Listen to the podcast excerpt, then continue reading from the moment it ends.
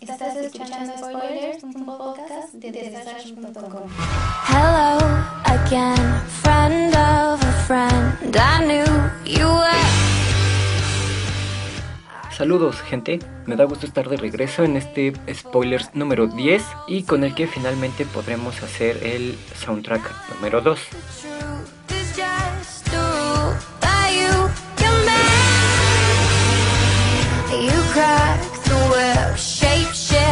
Trick the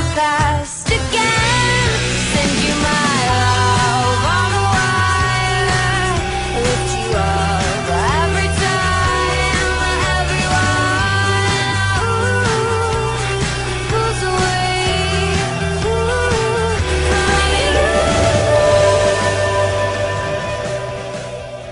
Este spoilers estará dedicado a algunos de los monstruos más grandes que se han podido ver en la pantalla grande y aquí unos de los más populares.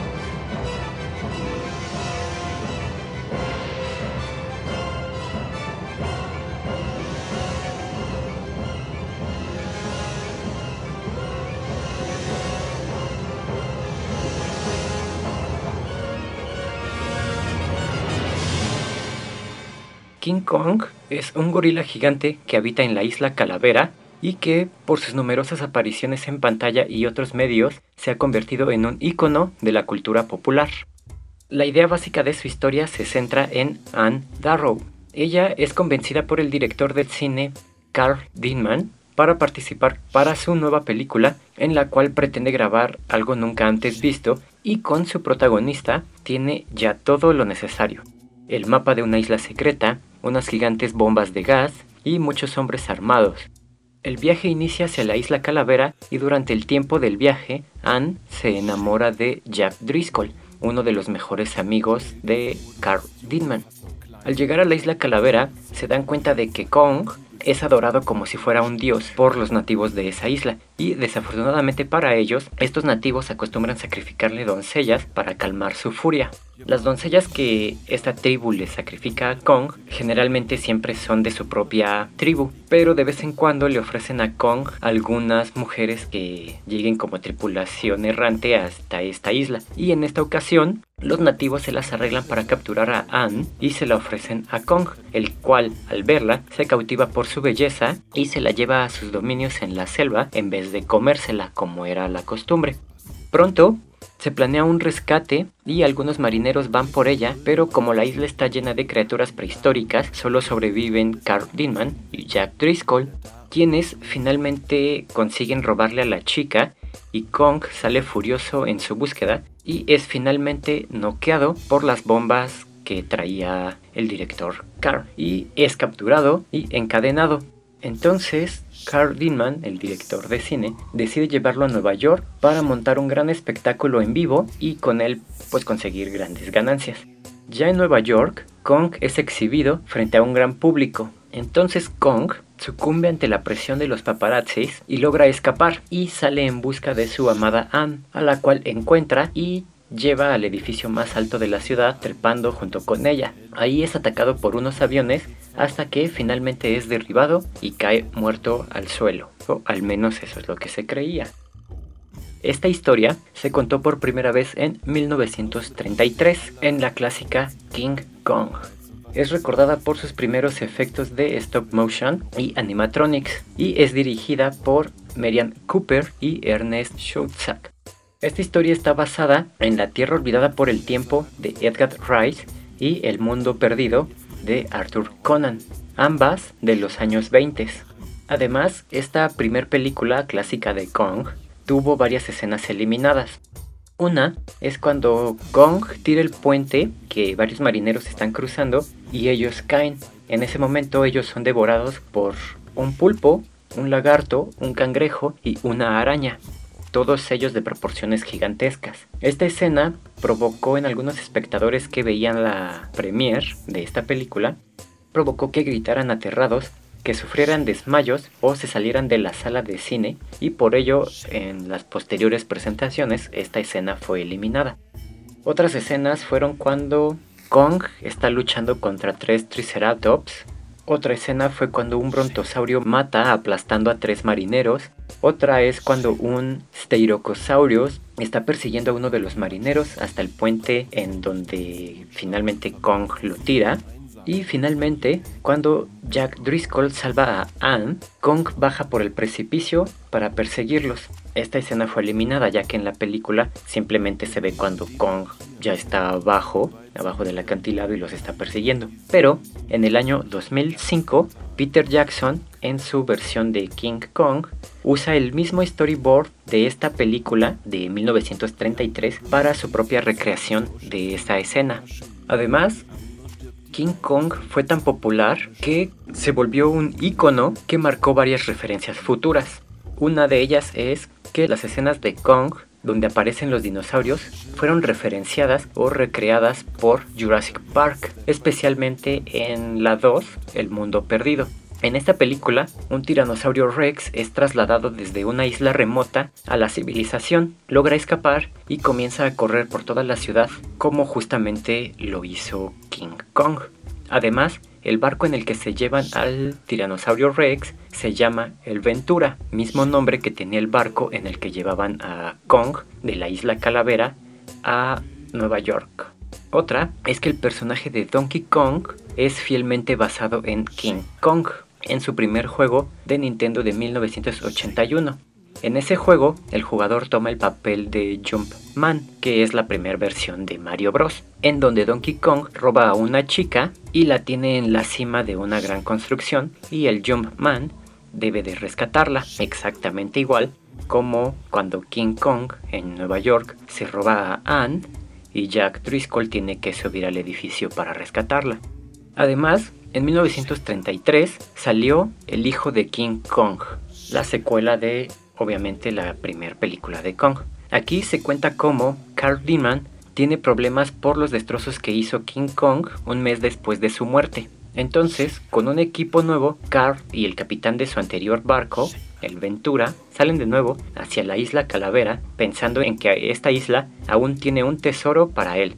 Ahí conocen a Kiko, supuesto hijo de Kong, aunque este nombre solo se mencionó en la producción para hacer referencia al hijo de Kong, ya que este nombre jamás se menciona en la película y que además es el último de su especie. En esta cinta no se plantea, pero si Kong tuvo un hijo, debió de haber tenido una compañera, pero en esta película nunca aparece.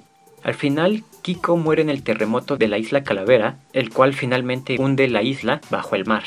Y esta película se hizo menos seria y menos pretenciosa y mucho más corta que la anterior, planeando que no fuera a tener el mismo éxito que su predecesora. Posteriormente, unos 30 años después, en 1962, sale King Kong contra Godzilla. Esta es la primera película en donde ambas bestias salen juntas y la primera para los dos protagonistas en ser la primera película a color. Su título original es Kingu Kongu Tai Gojira. En esta película, el señor Taco, dueño de una farmacéutica, escucha que en una isla habita un monstruo gigante y manda a su grupo para llevárselo y grabar una tremenda publicidad para su farmacéutica. Al mismo tiempo, un barco americano se estrella con un iceberg en el cual la defensa japonesa había congelado a Godzilla. Por esa razón, inmediatamente aparece Godzilla y comienza a atacar una base japonesa y pues esto llama la atención de toda la prensa y todos los periódicos y todos los noticieros empiezan a llenarse de inmediato con noticias de Godzilla y esto enfurece a Taco puesto que todo el mundo deja a un lado su campaña para pues centrarse en Godzilla. En ese momento Kong es capturado por el equipo que envió el señor Taco y llevado a Japón. Y es ahí donde se despierta mientras el equipo discute con el ejército japonés y así Kong llega a un valle en donde se encuentra con Godzilla y comienzan a pelear.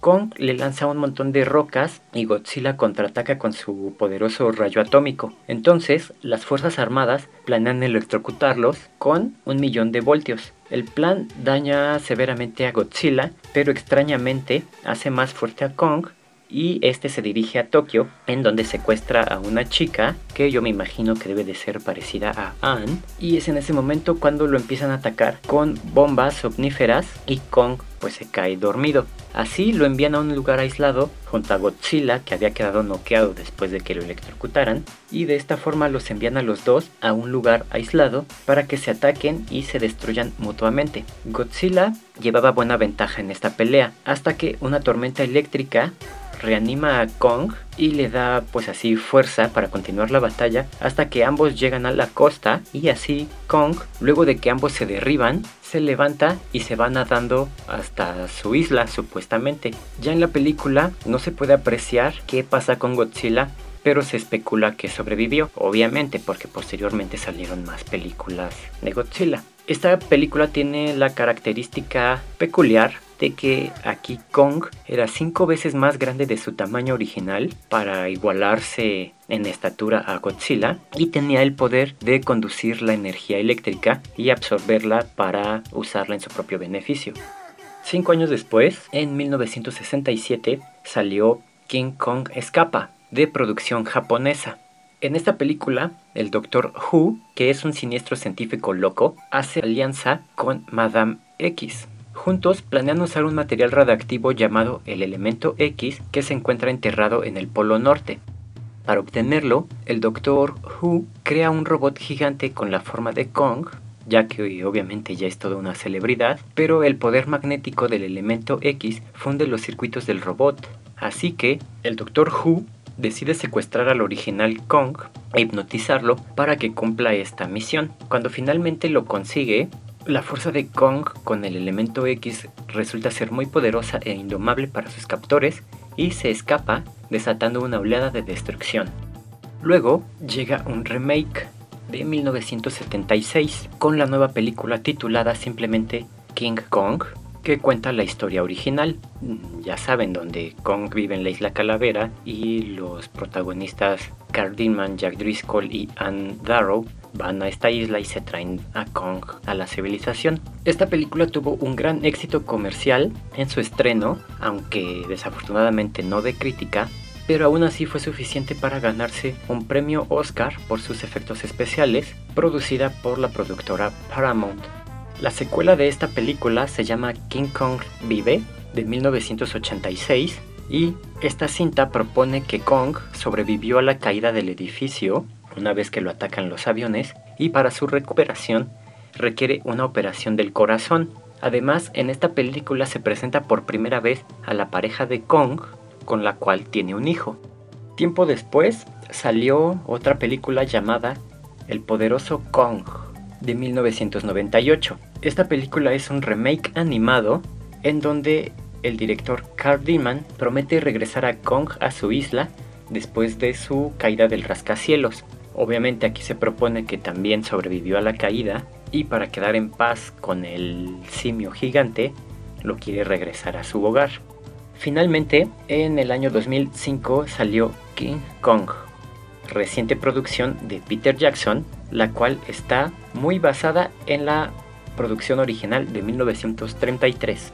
Eh, esta película está fielmente basada en la historia original, incluyendo los mismos elementos, personajes y situaciones obvio, simplemente con mejores efectos visuales, y fue ganadora de varios premios Oscar, Globos de Oro y el premio BAFTA.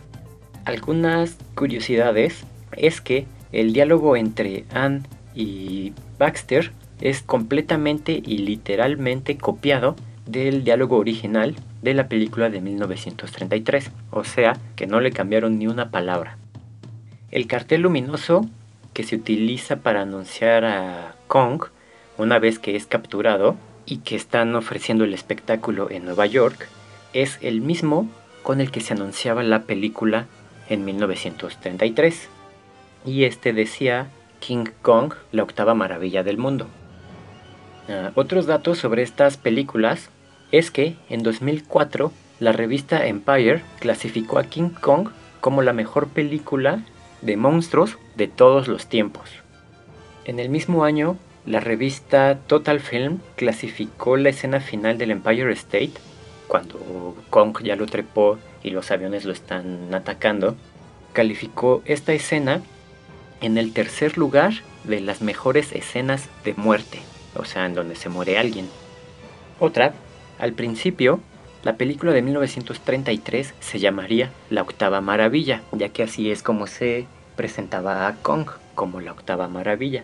Y nunca se utilizó el nombre de King durante la película, o sea que King Kong jamás es llamado King dentro de la película. La única ocasión en donde se utilizó King fue en los créditos de inicio y los créditos finales, ya que eso de King Kong simplemente fue idea de los publicistas para anunciar la película. Y finalmente, en la película de 1976, es la única película en donde Kong cae del World Trade Center. En todas las otras películas en las que Kong se cae de algún edificio, del que se cae es del Empire State.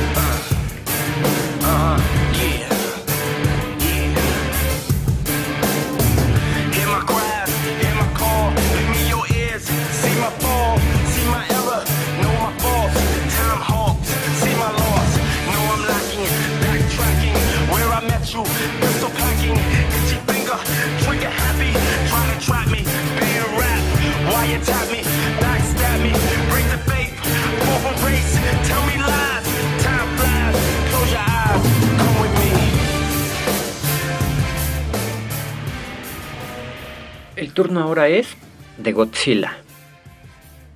Godzilla es un Daikaiju que en japonés significa gran bestia extraña y a veces es traducido simplemente como gran monstruo. Godzilla es el kaiju más famoso del mundo y ha protagonizado muchísimas películas. Apareció por primera vez en la pantalla en 1954 en la película Gojira de los estudios Toho y ha aparecido en 28 cintas japonesas y un muy controvertido remake estadounidense. Además, Godzilla es la referencia más popular de la cultura japonesa del siglo XX y lo describen como un gran dinosaurio mutante que genera y salva del caos a Japón y al mundo siendo considerado como un antihéroe. El origen de Godzilla por parte de los estudios Toho se cree que lo pensaron como una representación del miedo que sintió Japón luego del bombardeo atómico. Su nombre, Gojira, viene de dos palabras, gorira, que significa gorila, y kujira, que significa ballena. Por ello se pretende que sea el cruce entre ambos animales. Y el nombre, eh, pudiéramos decirlo, estadounidense, entre comillas, el nombre de Godzilla no es un nombre dado por Estados Unidos como todo el mundo cree, sino que es una traducción fonética de la misma productora Toho. La historia de Godzilla ha cambiado con el transcurrir de los años, ya que su primer film de 1954 era una representación de lo ocurrido con las bombas atómicas, pero de ahí pasó a ser un espectáculo para niños, le agregaron efectos especiales, luego sus películas parecían ser un cómic en una película y finalmente ya tenía todos los elementos del manga japonés, mezclando a Godzilla con civilizaciones fantásticas, invasiones alien, adversarios gigantes y monstruos, en donde curiosamente Godzilla resulta ser el gran héroe de la película al defender al Japón de los enemigos que lo pretenden destruir. Principalmente, su origen siempre está vinculado con la radiación. Unos dicen que Godzilla era un Godzillasaurus, que obviamente es una especie ficticia, congelado y que fue alterado por las pruebas atómicas en la isla Odo. También se dice que es un extraterrestre que llegó del espacio en un asteroide. En la película GMK Godzilla, Montra y el rey Ghidorah, monstruos gigantes todos al ataque, que se me hace el nombre más largo de una película que he escuchado, se sugirió que Godzilla era la fusión de las almas en pena de la Segunda Guerra Mundial. Los poderes de Godzilla son su aliento atómico, que es un poderoso rayo luminoso que saca por la boca luego de que cargó sus crestas con poder y se identifica cuando éstas empiezan a brillar. Una variación del mismo rayo es el rayo en espiral que pudo hacer tras absorber la esencia de Rodan. Este era tan poderoso que destruyó fácilmente a Mecha Godzilla, a Space Godzilla y a Destoroya. Y tan poderoso fue que expulsó a Kaiser Ghidorah de la atmósfera, o sea, lo sacó de órbita. Y finalmente, Godzilla puede hacer el pulso nuclear, lo cual le da poderes magnéticos capaces de paralizar y a veces matar a sus enemigos y obviamente causar un caos en todos los aparatos eléctricos que anden por ahí. La lista de sus películas son las siguientes. Gojira de 1954. Godzilla contraataca del 55. King Kong contra Godzilla del 62. Montra contra Godzilla del 64. Ghidorah, el monstruo de tres cabezas del 64. Invasión del astromonstruo, Godzilla contra Monstruo Zero del 65. Godzilla contra el monstruo marino del 66. El hijo de Godzilla del 67. Destroy All Monsters del 68. Godzilla Revenge o el Monster Attack. O sea, la venganza de Godzilla, todos los monstruos atacan, del 69. Godzilla contra Edora del 71.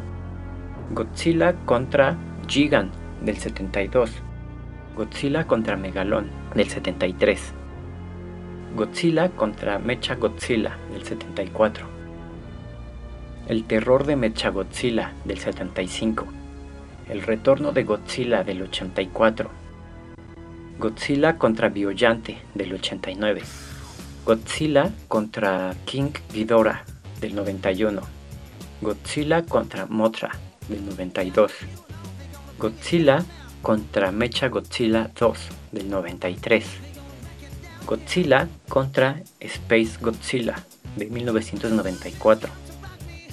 Godzilla contra Destoroya del 95, Godzilla 2000 de 1999, Godzilla contra Megagirus del 2000, Godzilla, Mothra y King Ghidorah, monstruos gigantes todos al ataque del 2001, Godzilla contra Mecha Godzilla del 2002, Godzilla Tokyo SOS del 2003 y finalmente Godzilla Final Wars del 2004. Esta es su lista de películas japonesas y las extranjeras son Godzilla, Rey de los Monstruos del 56 y Godzilla de 1998. Además de que Godzilla aparece un buen en cómics, videojuegos, bandas musicales y series animadas.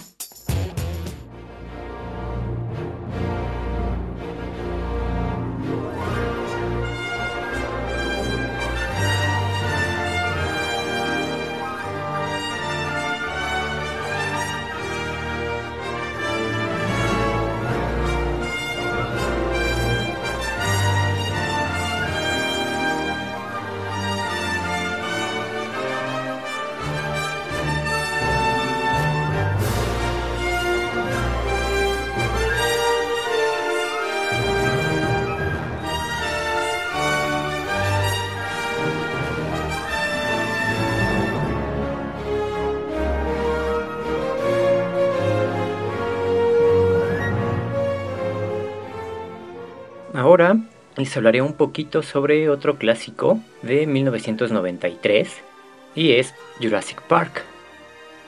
Esta está basada en la novela del mismo nombre de Michael Crichton, quien adaptó su propia novela para él mismo escribir el guion de las películas y que se convirtió en una de las más exitosas películas de todos los tiempos y una de las mayores ganancias de toda la historia. Y además obtuvo tres premios Oscar por sus efectos digitales. La 1, Jurassic Park, se trata sobre unos dinosaurios en la isla Nublar, cerca de Costa Rica. Ahí se prepara una investigación de expertos para aprobar el proyecto. Este equipo para la investigación es integrado por el paleontólogo Alan Grant, la paleobotánica Ellie Sadler y el matemático Ian Malcolm, además del representante de los inversionistas, Donald Genaro. Al llegar al parque, conocen a un brachiosaurio real y es hasta ese momento que se dan cuenta de qué tipo de parque se trata. Es un parque cuya atracción es ir a ver a dinosaurios reales, vivos, en su hábitat natural. El recorrido también incluye los laboratorios en donde se investiga la tecnología usada para revivir a los dinosaurios. InGen es la empresa a cargo del parque, la cual consiguió ADN de dinosaurios de fósil de un mosquito prehistórico y con la tecnología de clonación lograron recrear a los dinosaurios y crearon un gran zoológico con ellos. Al final, ya todos sabemos que el paseo salió mal gracias a la traición de un empleado de InGen que desactivó todas las cercas eléctricas de seguridad del parque para así poder escapar de este zoológico con los embriones de dinosaurio para venderlos al mercado negro. Por ello, el grupo de visitantes sufre los estragos de los dinosaurios que escapan de sus jaulas. Esto ocasiona que mucha gente muera a causa de los ataques de dinosaurio y que finalmente los expertos decidan no respaldar el zoológico y que sea cerrado para siempre. Y como les dije, esta película está basada en la novela original, pero como siempre pues les cambiaron cosas a la película y a la novela. Algunas diferencias con la novela de esta primera película son que el personaje de Ian Malcolm, el matemático, es igual de ácido, pero en la película reducen sus monólogos, ya que en la novela este personaje se la pasa hable y hable del caos que representa este zoológico. En la película sí lo menciona, pero con una participación menor. Además, cuando el T-Rex lo ataca, lo hiere gravemente en la novela y los demás lo dan por muerto, ya que no se le vuelve a ver nunca. Aunque pues todos sabemos que en realidad no murió porque aparece vivo en la 2. Alan Grant y Ellie Sadler en la película tienen un romance y en la novela su relación es meramente profesional. En la película, Alan no tolera a los niños, al menos hasta que éste los salva y se encariña con ellos, pero en la novela tenía una gran simpatía por los niños desde el principio debido a la curiosidad que estos dos niños tienen por los dinosaurios y la paleontología. En la película, el dinosaurio enfermo que visitan es un Triceratops, mientras que en la novela es un Stegosaurus, uno de estos grandes dinosaurios que tienen la cola llena de púas. En la película, Donald Genaro, que es el inversionista cobarde, en la novela es un tipo musculoso que llega hasta el final para ayudar al equipo y recuperar el control del zoológico, y es mucho más joven en la novela que en la película. John Hammond, que es el viejito dueño del parque, en la novela no es un viejito agradable. Es un ser carente de escrúpulos, capaz de hacer lo que sea por su bien económico. Y al final, en la novela, se muere, ya que un grupo de dinosaurios lo alcanza por tener un tobillo roto al estar escapando subiendo una colina. En la novela, Lex es la hermana menor de los nietos de John Hammond y tiene modales y costumbres más o menos masculinas, mientras que el mayor es el interesado en los dinosaurios y en las computadoras. A diferencia de la película, en donde Tim es el nieto menor, o sea, el menor de los hermanos, y Lex es la mayor y es a quien le interesan las computadoras. Muldoon, el cazador de los velociraptors, es muy frío en la película, pero en el libro es más amable e incluso sobrevive a los dinosaurios y escapa de la isla junto con los demás protagonistas. También en el libro los carros eléctricos son de marca Toyota y en la película son Ford. Denis Nedry es solo comido a medias cuando escapa del parque y es encontrado posteriormente, pero en la película es atacado por un dinosaurio y nunca se vuelve a saber de él. Y finalmente, los niños en la novela alimentan a un bebé triceratops cuando se despiertan. Y en la película, al dinosaurio que alimentan es un brachiosaurio que se está comiendo las ramas cercanas del árbol en donde ellos se quedaron a dormir. Cuatro años después salió El Mundo Perdido y cuenta que tras los eventos de la primer película, todo ocurrido en la isla Nublar, conocido como la zona A, InGen se encuentra en números rojos, por lo que pone en marcha un plan para reabrir el parque, pero ahora en San Diego. Al enterarse, John Hammond manda a un equipo para documentar a los dinosaurios en su ambiente natural para que no se apruebe el parque de San Diego.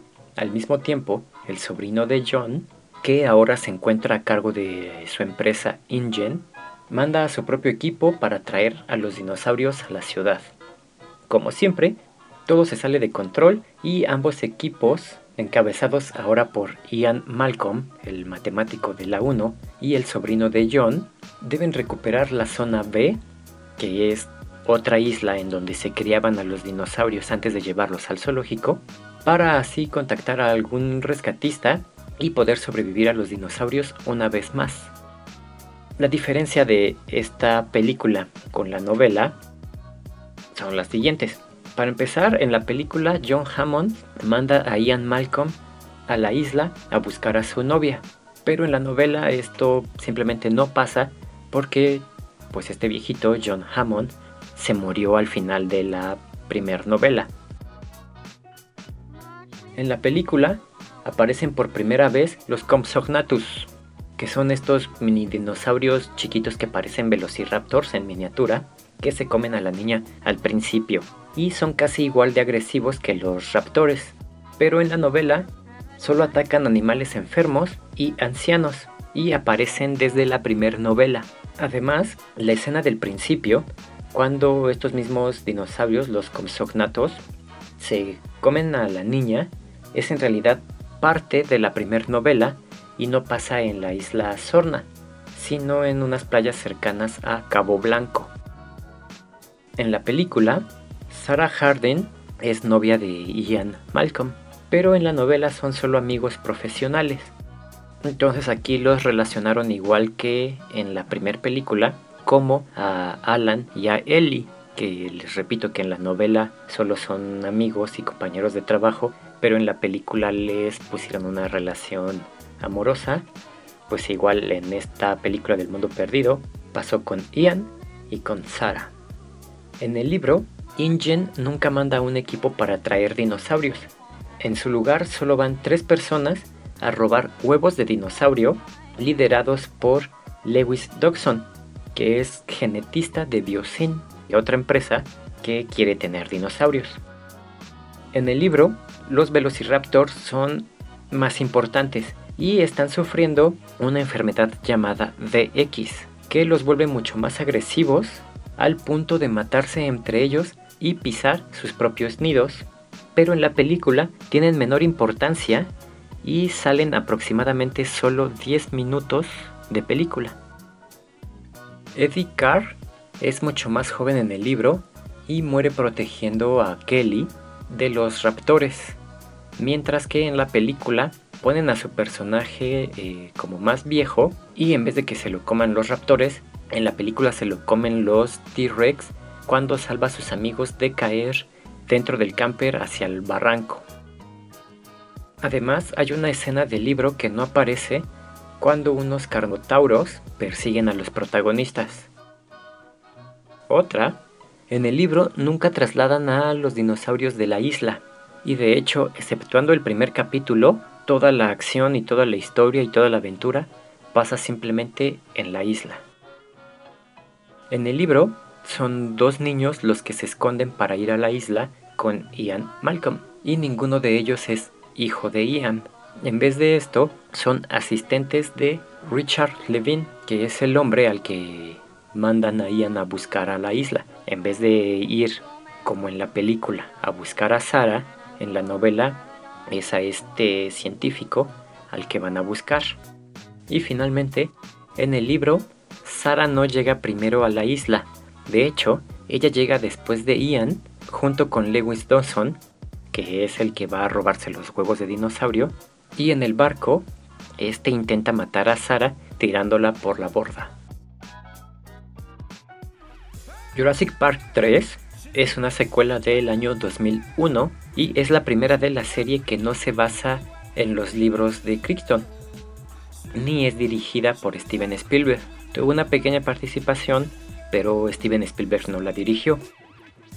En esta película se cuenta que el matrimonio de Paul y Amanda Kirby decide sobrevolar la isla Sorna para celebrar su aniversario y contratan al paleontólogo Alan Grant como guía, pero durante el vuelo se estrellan en la isla y así Grant descubre que en verdad buscan a su hijo que se perdió en la isla por estar esquiando y andar en parachute cerca de sus costas.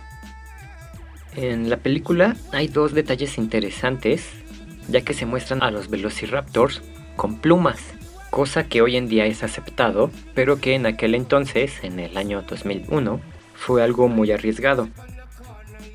Ah, otro dato es que el espinosaurio se presenta como el dinosaurio más grande de todos los carnívoros, lo cual se confirmó solo hasta años después. Y en la vida real, su pelea con los T-Rex no pudo llevarse a cabo porque tanto T-Rex como el espinosaurio vivieron a muchísimos años de diferencia y a mucha distancia entre ellos. Y ya como último dato, el mundo perdido ocurre al sureste de la isla Sorna y la 3 sucede al noroeste y es por eso que no se aprecian las mismas especies de dinosaurios que pues es algo que se criticaba mucho porque se muestran muy diferentes los velociraptors de la 3 a los que salen en la 2 del mundo perdido y esto es simplemente porque pues son dos especies diferentes que viven en zonas diferentes de la isla. Como les dije, esta tercera película, bueno, no se basó en una novela propia de Jurassic Park, pero sí tiene referencias a los libros de Crichton, por ejemplo. Billy, que es el asistente del Dr. Grant, roba los huevos de Velociraptor y es por eso que los raptores los persiguen durante toda la película. Y esto hace referencia justo como debió de haber pasado en la película 2 del Mundo Perdido, porque este era el objetivo de Lewis Dawson, ir a robarse los huevos de dinosaurio, no atraer dinosaurios a la ciudad. Luego, la escena de ataque del Pteranodon pertenece a la primera novela, cuando los niños y Alan Grant estaban en el recinto de los reptiles voladores y ellos los comienzan a atacar. El Pteranodon es este pues pterodáctilo gigante. Esa escena es de la primera novela. Y la teoría de la inteligencia de los raptores, y que son mucho más inteligentes que los delfines, ballenas o primates, es un diálogo que también pasa en el primer libro y que se debió de haber mencionado en Jurassic Park 1. Luego también por ahí está todavía el medio rumor de que Jurassic Park 4 está planeada para junio del 2015. Para esta película se planea el regreso del Dr. Grant y que la locación será diferente a lo habitual, que es una jungla. Otro personaje, llamado Nick Harris, regresa a la isla nublar y encuentra el bote con el cual planeaba regresar con los embriones de dinosaurio Dennis Nedry.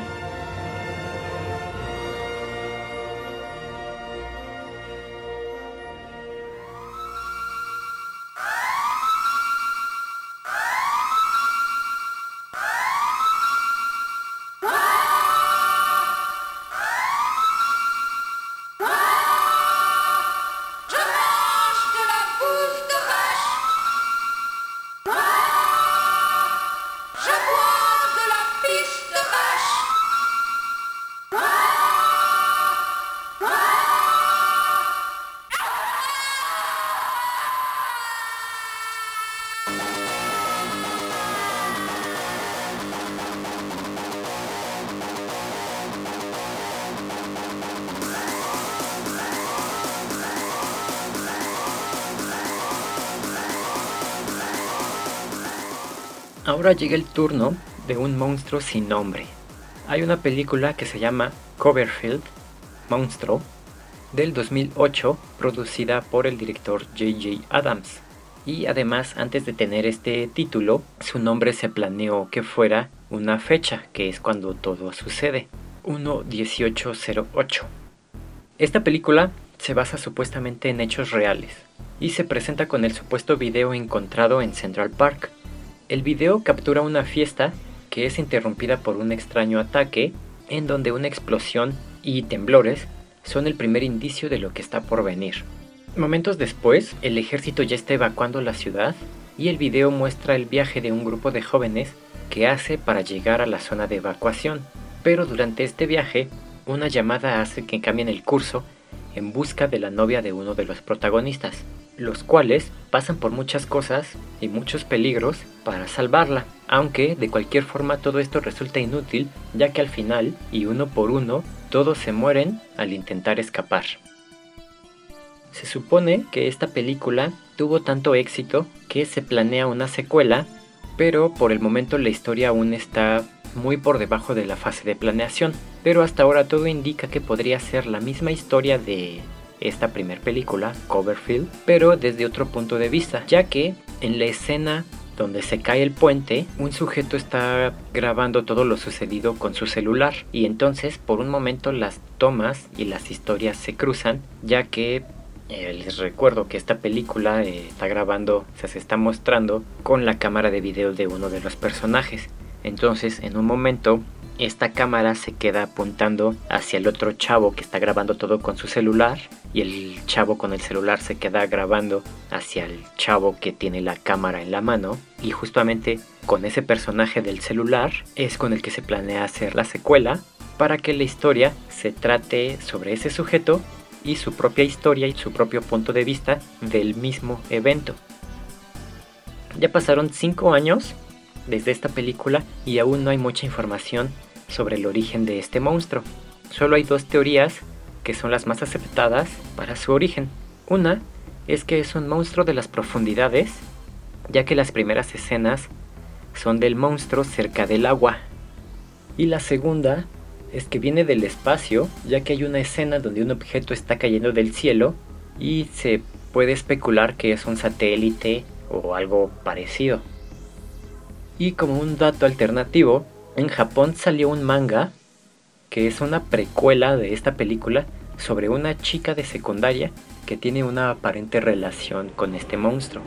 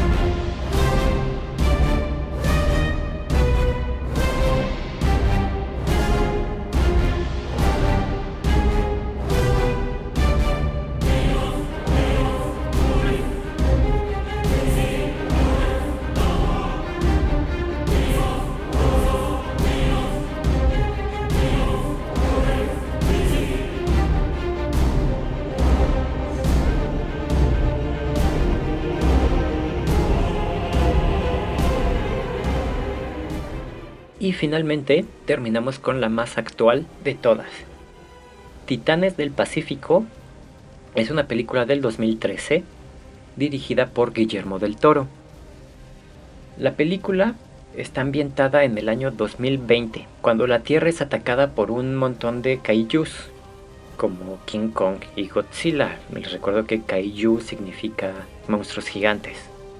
Estos kaijus que son monstruos colosales que han surgido de un portal interdimensional en el fondo del Océano Pacífico. Para enfrentarlos, la humanidad creó a los Jaggers, gigantescas máquinas humanoides piloteadas por dos humanos conectados a una mente neutral.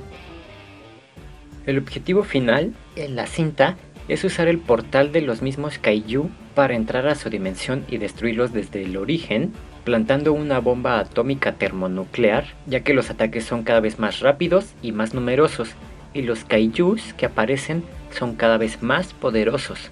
Y finalmente, se pudo descubrir que eran enviados por una especie de alienígenas que planeaban conquistar el planeta Tierra para ellos mismos y antes de venir con su invasión mandaban a los kaijus para debilitar las fuerzas humanas. Aquí, Guillermo del Toro hizo una declaración en donde, según dijo, planeaba crear algo completamente original con esta cinta. Cosa que desde mi punto de vista no logró, porque esta película, desde la primera vez que yo supe de ella, me pareció, y siempre la vi, como un simple plagio. Pero bueno, a diferencia de King Kong y de Godzilla, que son conocidos como kaijus, aunque en este caso nuestro anterior monstruo de Coverfield también es un kaiju, en esta película los dividen en cinco categorías dependiendo de su toxicidad, de su tamaño, de la fuerza y velocidad y habilidades especiales. Básicamente todos son gigantes, super fuertes y letales, con afiladas garras, pero algunos tienen poderes como uno que tenía forma de gorila, el cual poseía un órgano especial que lanzaba una onda de radiación que anulaba los equipos eléctricos. Otro, tipo murciélago, podía escupir ácido supercorrosivo y tóxico. Y así había diferentes con ciertas habilidades especiales. Pero, ya para vernos más específicos, yo digo que esta película es un plagio, o al menos no es la idea original que Guillermo del Toro segura poseer, ya que, desde mi muy humilde opinión, esta película simplemente copió los puntos exitosos de Evangelion. Y lo digo por esto, ya ustedes me dirán si no es demasiada casualidad que tenga tantos puntos en común. En Evangelion Dios manda a sus ángeles a acabar con la humanidad como una segunda inundación para purificar la tierra. En Titanes del Pacífico, unos aliens mandan a sus kaijus para aniquilar a los humanos y quedarse con el planeta. En Evangelion, los humanos crean a los Evas, unos robots gigantes para combatir a los ángeles, piloteados por un niño que lo controla con la mente por medio de una interfaz que hace un vínculo entre el EVA y el piloto. En Titanes del Pacífico, los humanos tienen a los Jaggers, robots gigantes tripulados por dos pilotos que unen su mente en una sola mente neutral para hacer una simbiosis con su robot. En Evangelion, los ángeles son gigantes y cada uno tiene habilidades propias y únicas. En Titanes del Pacífico, los kaijus son gigantes y cada uno tiene sus habilidades únicas, además de que pues estos tienen las características de que todos son fluorescentes. En Evangelion, el último ángel quiere a los humanos, o sea que les tiene aprecio, y aunque sí se infiltra en las bases de NERV, no los destruye. En Titanes del Pacífico, el último kaiju es leído con una máquina que conecta las mentes, como la mente neutral que utilizan los dos pilotos. Un científico utiliza esta máquina para conectar su mente humana con la mente del kaiju y este kaiju es quien les da la respuesta de de dónde vienen, para qué vienen y quién los manda. Y es así como saben que dará resultado su plan de mandarles una bomba a estos alienígenas. Entonces, pues no me digan que no son bastante similares estas películas, y aunque digan que las historias son diferentes, no es la historia a la que yo me refiero, sino a sus elementos principales. Y pues ya, hasta aquí llegamos con este spoilers número 10 de criaturas gigantes, o también podríamos llamarlo spoilers número 10 sobre kaijus, ahora que ya saben lo que significa y lo que son. Y les recuerdo que me dejen estrellitas en iTunes, califiquen el programa, ya sea bueno o malo, déjenme ahí su opinión o escríbanme en la página de sash.com o en Twitter y Facebook, ambos Sash Pencil.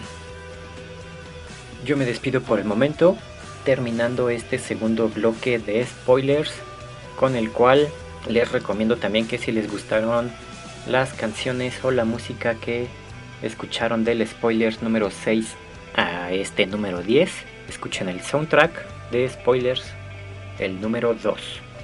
Hasta la próxima. Acabas de escuchar episodio Spoilers.